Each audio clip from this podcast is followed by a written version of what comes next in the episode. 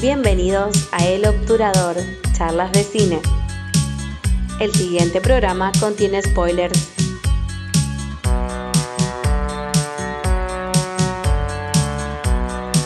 Buenas, sean bienvenidos nuevamente al Obturador Charlas de Cine. Mi nombre es Nacho y hoy me acompaña nuevamente Jazmín Hola. y vamos a estar hablando de Doctor Strange in the Multiverse of Madness. La nueva película de Sam Raimi que bueno, protagoniza Benedict Cumberbatch y Elizabeth Olsen. Jazmín, ¿qué te pareció la película? Me pareció una buena película. Eh, Si tuvieras que escribir la trama, ¿cómo la describiría? ¿Cómo...? Uh, me cuesta. Y la trama es un hechicero descubriendo algo nuevo. Qué bueno. Es muy complicado como para describirla. A ver, yo la describiría como eh, Strange se, se encuentra ante una situación extraordinaria al conocer a una viajera multiversal y luego se da cuenta de que el, la persona que está detrás de todo esto es quien él menos pensaba quien pensaba que podía ayudarlo.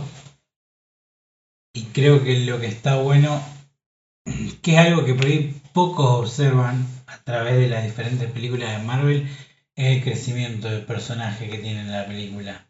Mm. Ahora sí, ¿qué te pareció bien la película? Pero un poquito más cre- concreto.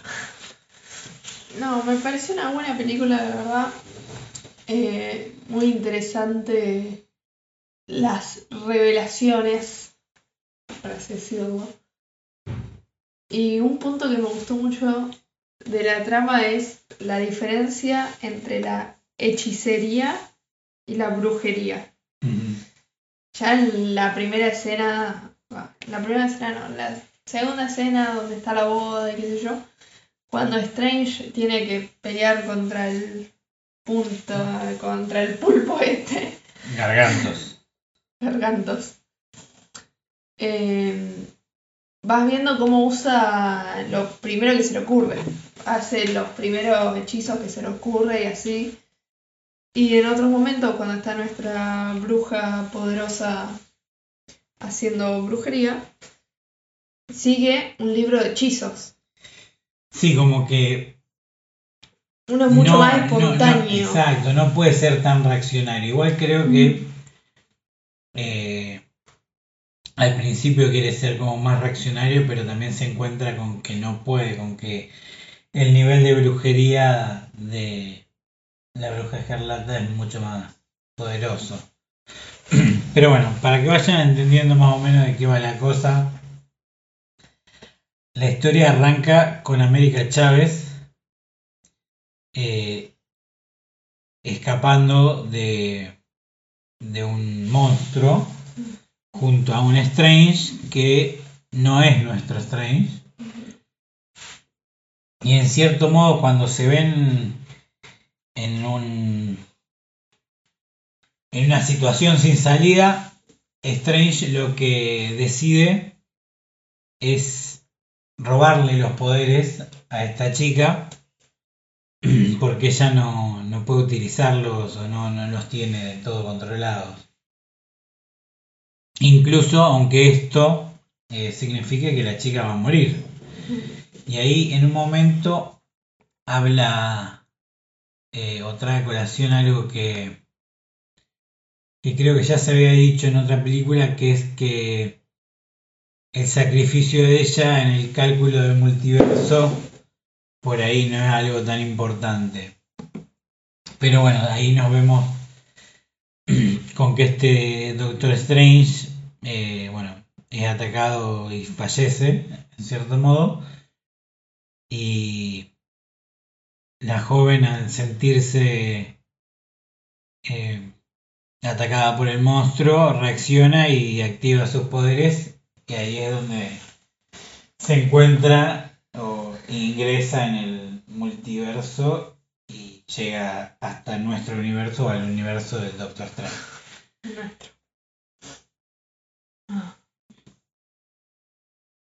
Eh, ¿Qué te pareció cómo presentaron la historia desde un principio? Porque como que al principio cuando aparece Gargantos todo parece... eh, mm, o sea, increíblemente más extraño que en la otra película. Y bueno, como que él se da cuenta de que lo que está pasando acá es por arte de brujería Va a pedir ayuda y va a pedir ayuda a, nuestra amiga la bruja. a Wanda. Y ahí nos terminamos dando cuenta de que en realidad es Wanda ¿Quién la que mandaba? está detrás de todo esto. Vos antes cuando había visto los trailers ya pensabas que Wanda podía llegar a ser la, la enemiga, por así decirse. Mm, No, porque yo vi solamente el primer tráiler, el que estaba después de No Way Home, después no vi ninguna otra cosa. Y En ese Wanda aparece poco. aparece así diciendo... eh, solamente, creo que está solamente la escena donde él va y le dice que necesita la ayuda. Y la verdad, justamente pensaba quién será el enemigo. O sea, Ajá. en ningún momento te aparece nada, se te muestra la amenaza de una nube roja yendo a al. Camartage. Pero nunca, nunca se me cruzó por la cabeza, por la cabeza que sea Wanda. Después más adelante escuchaba cosas como que Wanda podía ser villana y qué sé yo. Pero nunca lo pensé realmente. No, nunca pensé que se arriesgarían ahora a hacerlo. Porque en los cómics Wanda sí ha llegado a, a ser villana y demás, pero no pensé que lo harían ahora. Pero tampoco me pareció una locura que sea la villana, porque pobre piba, todo lo que fue estaba justificado lo que ella. No, no estaba justificado, pero tenía una explicación de por qué estaba haciendo lo que estaba. O sea, no pudo hacer el duelo de su esposo, perdió a su esposo, que no lo mencionaron en ningún momento de la película. Después perdió a, a sus hijos y qué sé yo, y, pero no creo que por esas pérdidas se haya vuelto mala, sino que el contacto con el, con el libro de los condenados fue lo que, lo que influyó en que se volviera mala. Sí, porque también, bueno, según la historia del Darkhold, el Darkhold tiene como un poder interno en el que manipula a las personas. ¿A quién lo lee? Exacto, pero creo que hay algo que está muy bueno en esta película y es que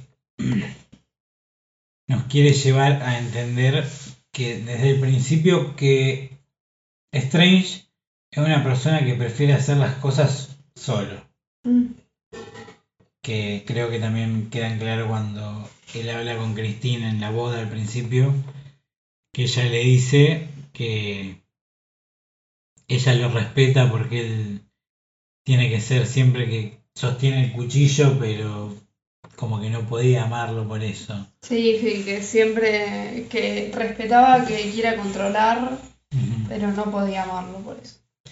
Sí, que en, en- en cierto modo también es la arrogancia que tiene el personaje que siempre tuvo. Sí, Creo que queda también bastante claro en la primera película y incluso en Infinity War un sí, poco. que no quería trabajar con ninguno de los otros.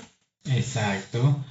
Y vos sentís que algo de lo que pasó en, en No Way Home tuvo algo que ver con este cambio que tiene acá el personaje. Eh, no, no creo, o sea, como que en No Way Home creo que el cambio que hizo fue el aceptar ayudar a otros. Si bien, qué sé yo, era cirujano y claramente ayudaba a otras personas y demás, acá lo intentaba ayudar de- desde otra forma. Y hizo lo mismo con América Chávez. América tenía un problema, no sabía qué hacer y él intentó ayudarla escondiéndola y buscando quién podría solucionarlo.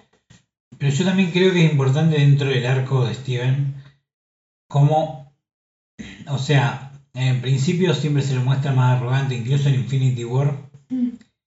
el trato que tiene con Tony Stark y con Spider-Man es bastante seco, pero como que después de volver en Endgame, creo que en cierto punto él se da cuenta de que de que necesita apoyarse en otras personas, porque de hecho creo que una de las decisiones más eh, más eh, discutidas de Doctor Strange es por qué le entrega la, la piedra del tiempo a Thanos Mm. sin ofrecer resistencia. Pero lo que es más importante es que él cuando ve todos esos futuros y solo ve uno en el que ganan, creo que lo que él se da cuenta es que, porque en el momento en el que le entrega la piedra a Thanos, Thanos está por matar a Tony Stark. Sí, Y sin, Ta- eh, sin Tony no hay futuro. sí. Porque quieras o no, si Tony Stark se moría en ese momento, nada de lo que pasó en Endgame podría haber pasado. Porque si bien Hulk puede ser una mente magnífica y todo, no es Tony Stark. no. Y el que termina descubriendo cómo manipular el tiempo y Mm. es él. Y por eso es que si bien yo creo que en, este, en esta película en particular hay una escena en la que la bruja escarlata le reprocha esta decisión, Mm. Porque también esa decisión es la que en cierto modo lleva directamente a que tenga que ver morir a visión dos veces. Sí, Porque no es solamente el hecho de que ella lo tuvo que matar, sino que gracias a la piedra del tiempo, que es la que él entrega voluntariamente, por así decir, es que Thanos tiene la posibilidad de reconstruir nuevamente la, la piedra de visión y sacársela de la manera más cruel y cruenta que se puede ver. ¿Qué te pareció en cuanto a las actuaciones? Eh, ¿qué, qué te- qué se te destacó más? ¿Qué es lo que más te gustó? En cuanto a actuaciones, me gustó Wanda, que si bien en WandaVision ya vimos distintas facetas, porque en el universo de Marvel demasiada atención no tenía. Eh, no sé, me gustó cómo ella creía tan firmemente lo suyo y cómo se notaba en, en cómo se expresaba y todo, que ella, para ella estaba bien lo que estaba haciendo. Te convencía. Y eso también es lo bueno que tiene, creo, que todo villano que, que es realmente bueno, que son esos villanos que uno en cierto modo se da cuenta de que tienen algo de razón. Entonces, eh, yo creo que también Elizabeth Olsen hace un muy buen laburo, que el papel de Wanda está muy bien Muy bien trabajado. Y también creo que es, es una jugada quizás algo atrevida, pero también es muy interesante que no le dieran vueltas a va a ser Wanda la mala o no, Mm, sino que lo dejan claro bastante desde el principio que es ella la mala. mm. Y está bueno que no, no le den tantas vueltas, eso realmente me, me gustó mucho. Eh, también cabe destacar que tiene muchas cosas del cine de terror. No es una película para chicos, No. porque esto, eh, a ver, creo que Wanda no está en la película. Esta es la bruja escarlata. Sí.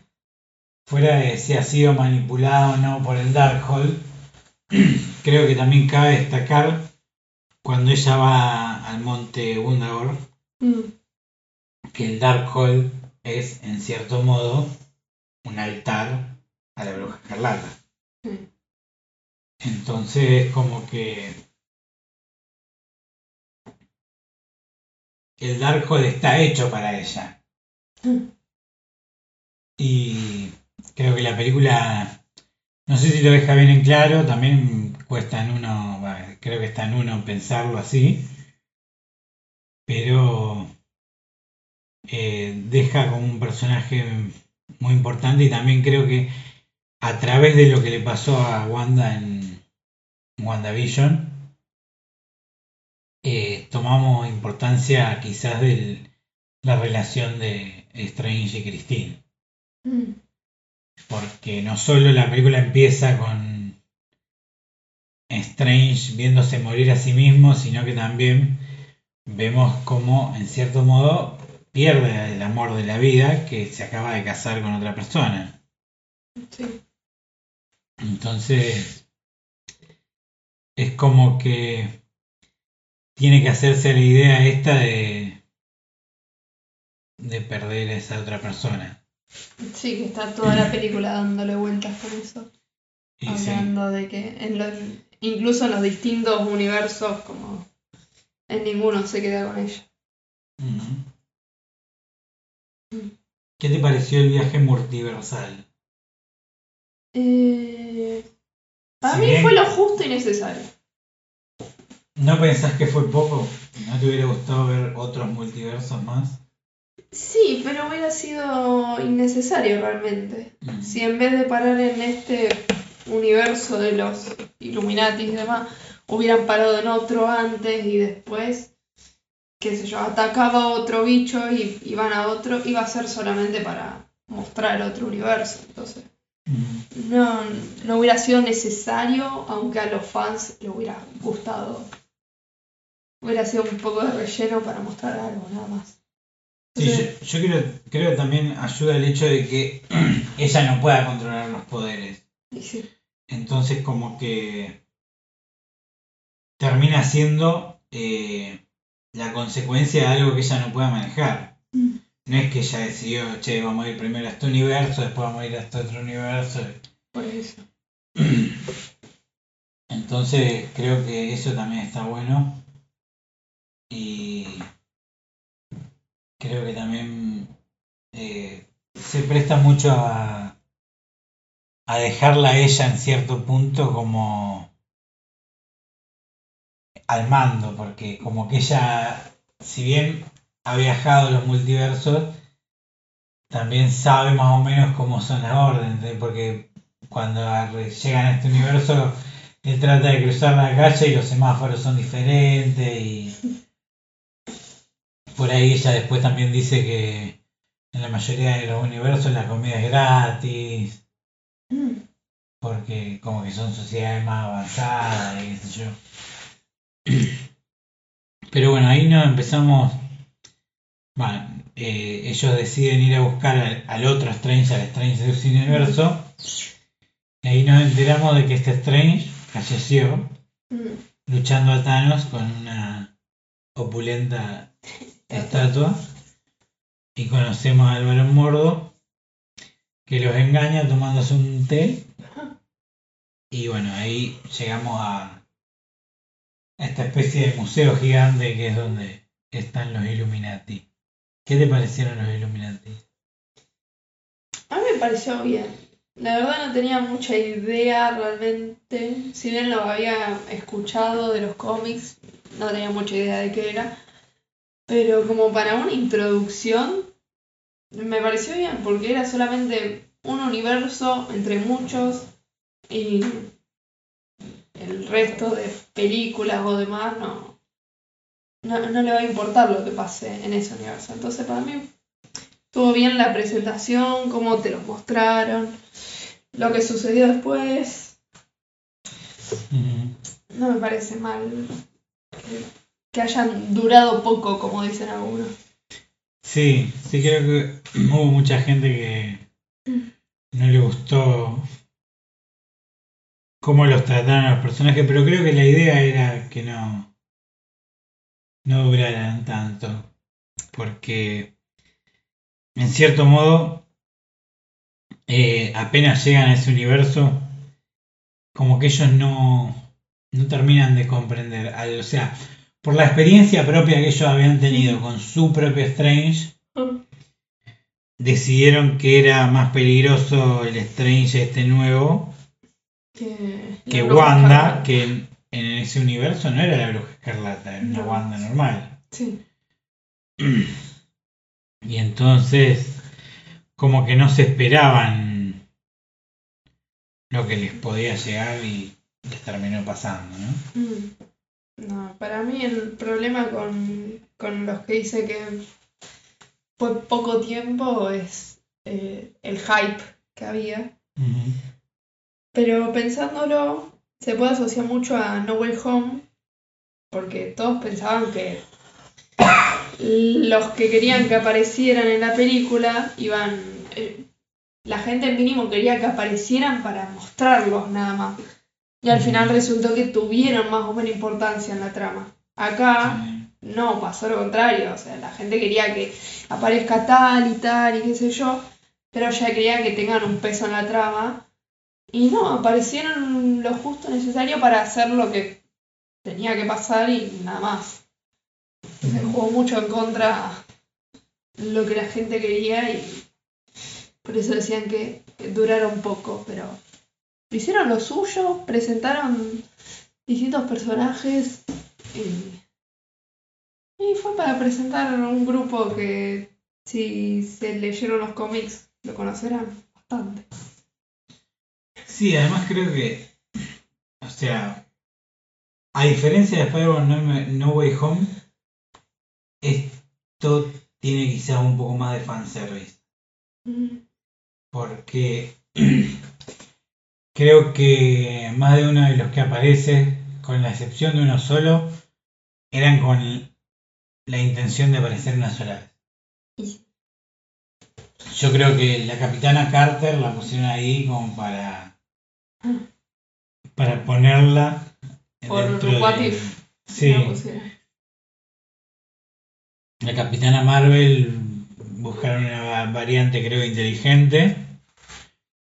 Después Black Bolt era uno que yo ni me esperaba que apareciera y sin embargo me sorprendió. Me gustó, me gustó el traje.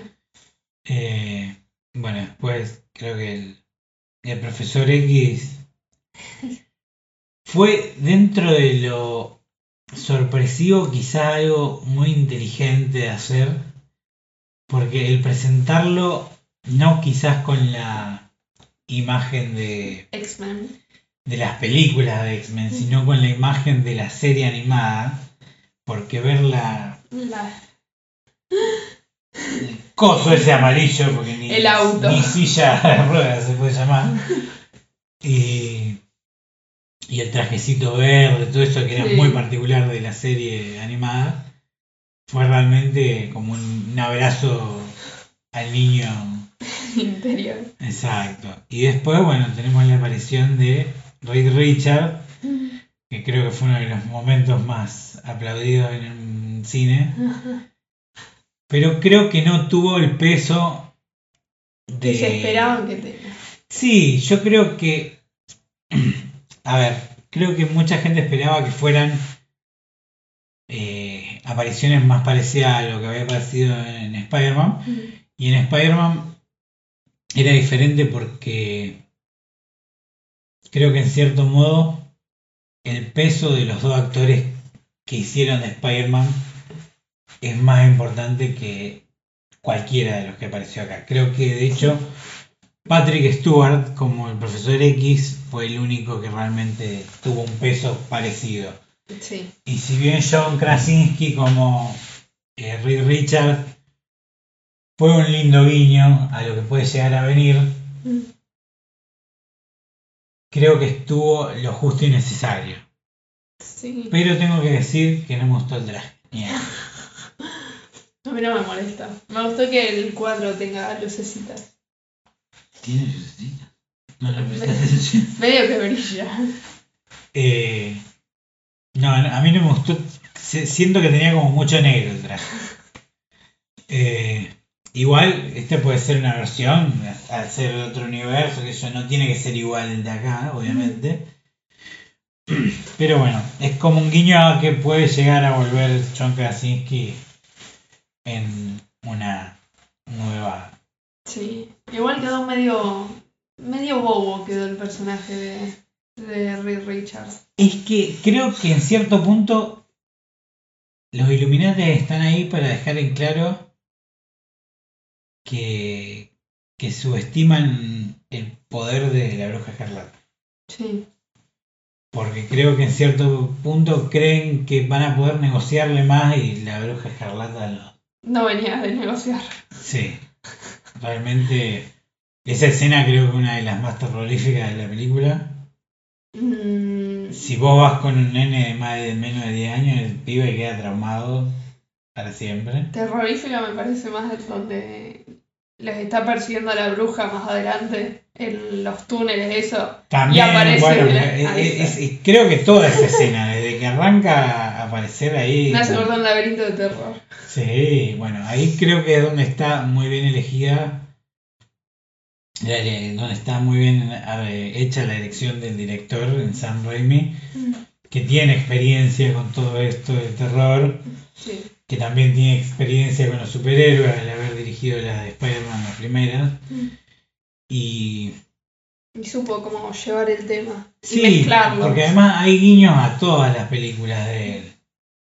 Eh, el hecho de que también se pudo dar el gusto de, de hacer esas cosas que él siempre hace, como es que aparezca el, el auto, el Delta, que es el auto de, de Ash en, en Evil Dead, que aparezca el mismísimo Bruce Campbell, que es Ash, y que también eh, utiliza varios aspectos de su filmografía en general, no solo en el aspecto del terror, sino en cómo utiliza las cámaras cuando Wanda está por meterse en la otra Wanda a través de cómo utiliza las cámaras como una perspectiva visual y hay un par de cosas que están muy bien logradas.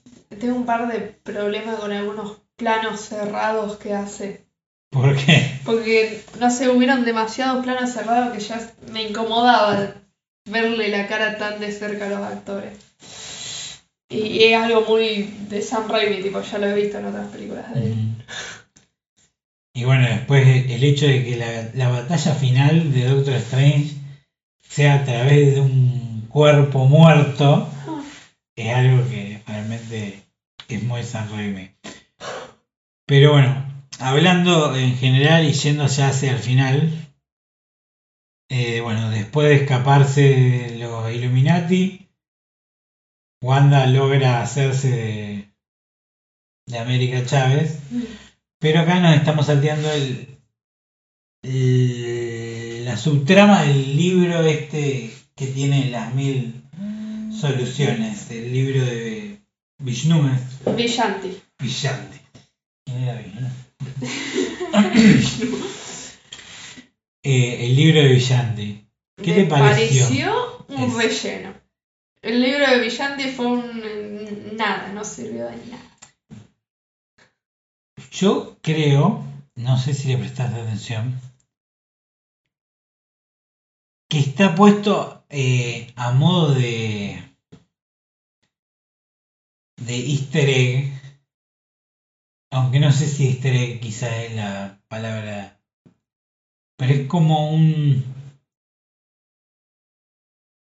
una especie de artefacto que no sé si la idea es que cumpla un fin, sino que es más sobre la idea de llegar a ese fin, ¿no? E Sí. incluso cuando llegan que ni siquiera lo puedan agarrar porque se destruye. Pero ahí hay algo que es muy inteligente, que yo lo noté después, y también con un poco de investigación, que es que en- cuando se destruye el libro de Villanti, hay una hoja que le pasa por enfrente a él y se ve una estrella. Ah. No lo vi. Y creo que eso es lo que hace que él también se termine dando cuenta al final de que la solución al problema no es él, sino que es América. Y sí. No Porque en cierto modo creo que lo que te da a entender ahí es que así como la bruja escarlata es al Darkhold, Mm. América es al libro este brillante. Si no tengo entendido mal, el libro ese estaba entre la unión de todos los universos, por lo que era uno solo el libro. Por eso, porque como que te dan a entender que Darkhold hay uno en cada universo. Pero este hay uno solo para todos los universos. Exacto. Pero también puede ser porque ese era el que había usado el Strange. eh, el Strange de este mundo de los Illuminati para derrotar a Thanos. Que lo había guardado ahí. Pero en el otro universo también estaba ahí. Sí. Sí, como que eh, eh, queda como. Bueno, quizás la idea es esa, que sea tipo inalcanzable, ¿no? Sí. Entonces. Y después, al final, que tenemos la, la pelea entre Doctor Strange y el Doctor Strange siniestro, este de la otra universo. ¿Vos pensás que ese universo es el universo que destruyó el otro Strange? Mm. Porque a todo esto en un momento dejan en claro los Illuminati Sí, que hizo una incursión. que el Strange de ese universo que es el 838 Sí. hace una incursión a otro universo a, a través del Darkhold Mm. y destruye un universo. Casi Ah. por completo, por lo menos destruyendo a todas las personas. Sí. Y en ese universo, al único que se ve es este- este Strange oscuro. Estaría bueno que sea así. Que además tiene, tiene sentido de que sea él el que está vivo porque si él la incursión la hizo a través del Del como de esto que usa Wanda que es de manejar de la deambulación que es manejar el otro el otro personaje tuyo dentro de esa realidad Sí. Al haber hecho eso que el único que sobreviva sea Strange tiene, sentido tiene sentido. Sí. Podría ser. No, no te explican bien qué es una incursión. No te explican si, si el universo se consume, si desaparece. Si... Entonces podría ser que, que sea el mismo universo. No lo había pensado.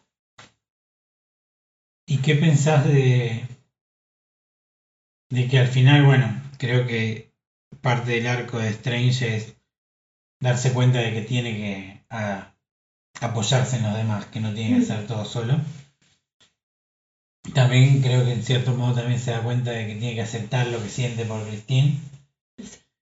Y... Pero por el lado de Wanda, ¿qué sentís de la resolución de Wanda? Eh, por un lado, lo entiendo, porque claro, ella lo que quería era estar con sus hijos y que sus hijos le tengan miedo y la vean como, como una bruja. Es algo que le dañaría a ella. Entonces, que quiera dejar de hacerlo al darse cuenta de, de que las personas que ella quiere cuidar y demás la vean así. Pero, por otro lado, no sé, es como que... mm, como que de la nada le agarró compasión también. Porque si bien ella la tenía antes, en esta película no mostró nada de compasión. Y, y de la nada por ver eso dijo, bueno, voy a destruir todo, ya no quiero hacer más esto. ¿Cuándo podría irse a buscar a otros hijos en otro universo y nadie se enteraría de nada? Sí, pero también eh, en cierto punto es como que se despierta Wanda, ¿no? Sí. En ese momento final se da cuenta de que lo que está haciendo quizás no es. Lo correcto. Podría ser, pero mm, lo que puede causar en ese final algo de ruido es que América de la nada prenda a usar sus poderes. no sé si de la nada aprendió a usar su poder. Creo que se hizo cargo de del poder que tiene. O sea, se dio cuenta porque en un momento antes, cuando ella está encerrada en Sí, la celda de los. Illuminati, ella golpea el vidrio y se da cuenta de que algo hay dentro de ella, porque como que yo tampoco tengo muy en claro el personaje este porque es bastante nuevo relativamente, pero es un personaje muy poderoso. Y de hecho el otro día me había puesto a pensar porque hubo varias cosas que dijo Kevin Feige en el estreno y hay otras cosas dentro de la serie que por ahí no terminan de cerrar. Viste que cuando en el capítulo final de Loki Sí. Hay un momento de inflexión Mm. en el que eh, ay, ¿cómo se llama el muchacho este? Kang me sale pero no era Kang era el Eh, sí, la, la variante de Khan. bueno la variante de Kang esta que está encerrada ahí eh, agarra y como que se da cuenta de que algo cambió Mm. que él deja de ver el futuro y el pasado y todo lo que le pasaba. Y muchos hicieron asociación a esto, a que podía ser el momento en el que aparecía la bruja escarlata, o podía ser en el momento en el que... ¿Cómo era? Eh, hubo otro momento ah, en el que se rompe el multiverso en Spider-Man No. Home. Pero yo me puse a pensar y, o sea, hay algo que cambia en ese momento. Porque hasta ese punto hay un solo universo. Y sin embargo, podemos tomarlo como en el momento en el que la bruja escarlata se convierte en la bruja escarlata, o cuando se rompe el multiverso en Spider-Man No Way Home, Mm. o incluso en la escena postcrédito de WandaVision, en la que la bruja escarlata ya está incursionando en el multiverso, porque abre el Darkhold Sí. y empieza a escuchar a sus hijos en otro universo, ¿no? Pero para mí, el momento, que no sé si será así, probablemente después digan que es otra cosa, Sí. que puede marcar eso es el ingreso de América al multiverso, cuando ella re- descubre sus poderes. Mm. Porque me parece que ese es un momento que puede romper más el multiverso. Y además porque uno siempre piensa que va a ser algo malo, pero ella en cierto modo descubre sus poderes de casualidad Sí, sí, y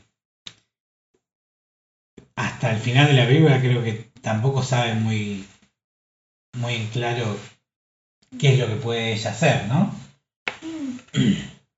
Me parece una, una- Me parece mucho más interesante eso. Porque eso sí podría causar más desastre que, que aparezca la bruja escarlata. Tener una chica que va de un universo al otro cambiando distintas cosas sin querer provoca más desastre multiversal que... Sí, además creo que también es eso, eh, ese hecho que después abre al hecho de que pueda aparecer, eh, pasar lo que pasa en Spider-Man, pasar lo que pasa en WandaVision, y bueno. Pero bueno, eh, dentro de todo esas son todas las ideas que tengo, creo que la película en sí hace un buen laburo de de progreso en el personaje de Strange, de progreso en el personaje de Wanda. Eh, Wanda para mí no está muerta, No, claramente no. pero por ahí le van a dar un descanso. Y sí. Y bueno, creo que eh, fue una buena película que tiene buen terror, pero es más que nada, creo que es un buen estudio de personajes, porque hace base en los personajes de Strange, de Wanda y de América. y está, está buena la evolución de cada uno de los personajes. ¿Por qué crees que tiene un tercer ojo Strange, el Strange oscuro y Wanda no? Mm. No sé, no lo pensé por ese lado. Yo lo que había pensado. Quizás- Yo creo que tiene que ver quizás también eh, por el hecho de que el Darkhold no fue hecho para ellos. Pero ¿por qué entonces Agatha no tiene un tercer ojo? No sé, es como que... No, yo lo había pensado por el lado de haber hecho algo eh, como algo prohibido del Darkhold. Viste que cuando Strange deambula su cuerpo muerto, aparecen los, lo- las almas de los condenados diciéndole que hizo algo prohibido. Y capaz que el otro Strange, alguna cosa prohibida haber- habrá hecho, porque alguna otra incursión habrá hecho y capaz que por eso se ganó el tercer ojo. Pero Wanda no habrá hecho nada prohibido porque ella sigue el Darkhold al pie de la letra prácticamente. Eso es otra cosa de, de la hechicería y la brujería, que la hechicería es más espontánea. Y ahí Strange no tuvo mucho tiempo para pensar en, en otra cosa que no fuera agarrar el cadáver. Y la brujería sigue las cosas tal cual están escritas. Yo lo había visto de esa, de ese modo porque si no, no, no, no lo entendería. mm, no sé, hay que ver cómo juega después. Si es que algo hace el tercero. Sí, supongo que sí, porque si no, no lo hubieran mostrado. Sé. Pero bueno. eh, bueno, espero que hayan disfrutado de esta charla. Y bueno, Jamín, gracias por eh, hablar conmigo y con nosotros de tu experiencia con la película y por habernos acompañado. Gracias por invitarme. Y bueno, nos estamos viendo la próxima. Eh, yo soy Nacho y recuerden seguirnos en Instagram en elobturador.charlas.d.cine y nos vemos la próxima.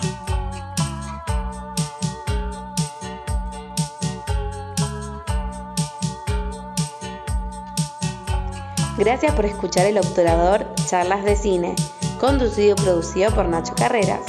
Invitada especial, Jazmín Carreras. En locución, quien les habla, Julieta Ulloa. Cortina musical, Sol y Solitaria de Perro Fantasma. El Obturador Charlas de Cine es un podcast de C7 Producciones. Si te gustó, dale seguir y para enterarte del próximo episodio toca la campanita.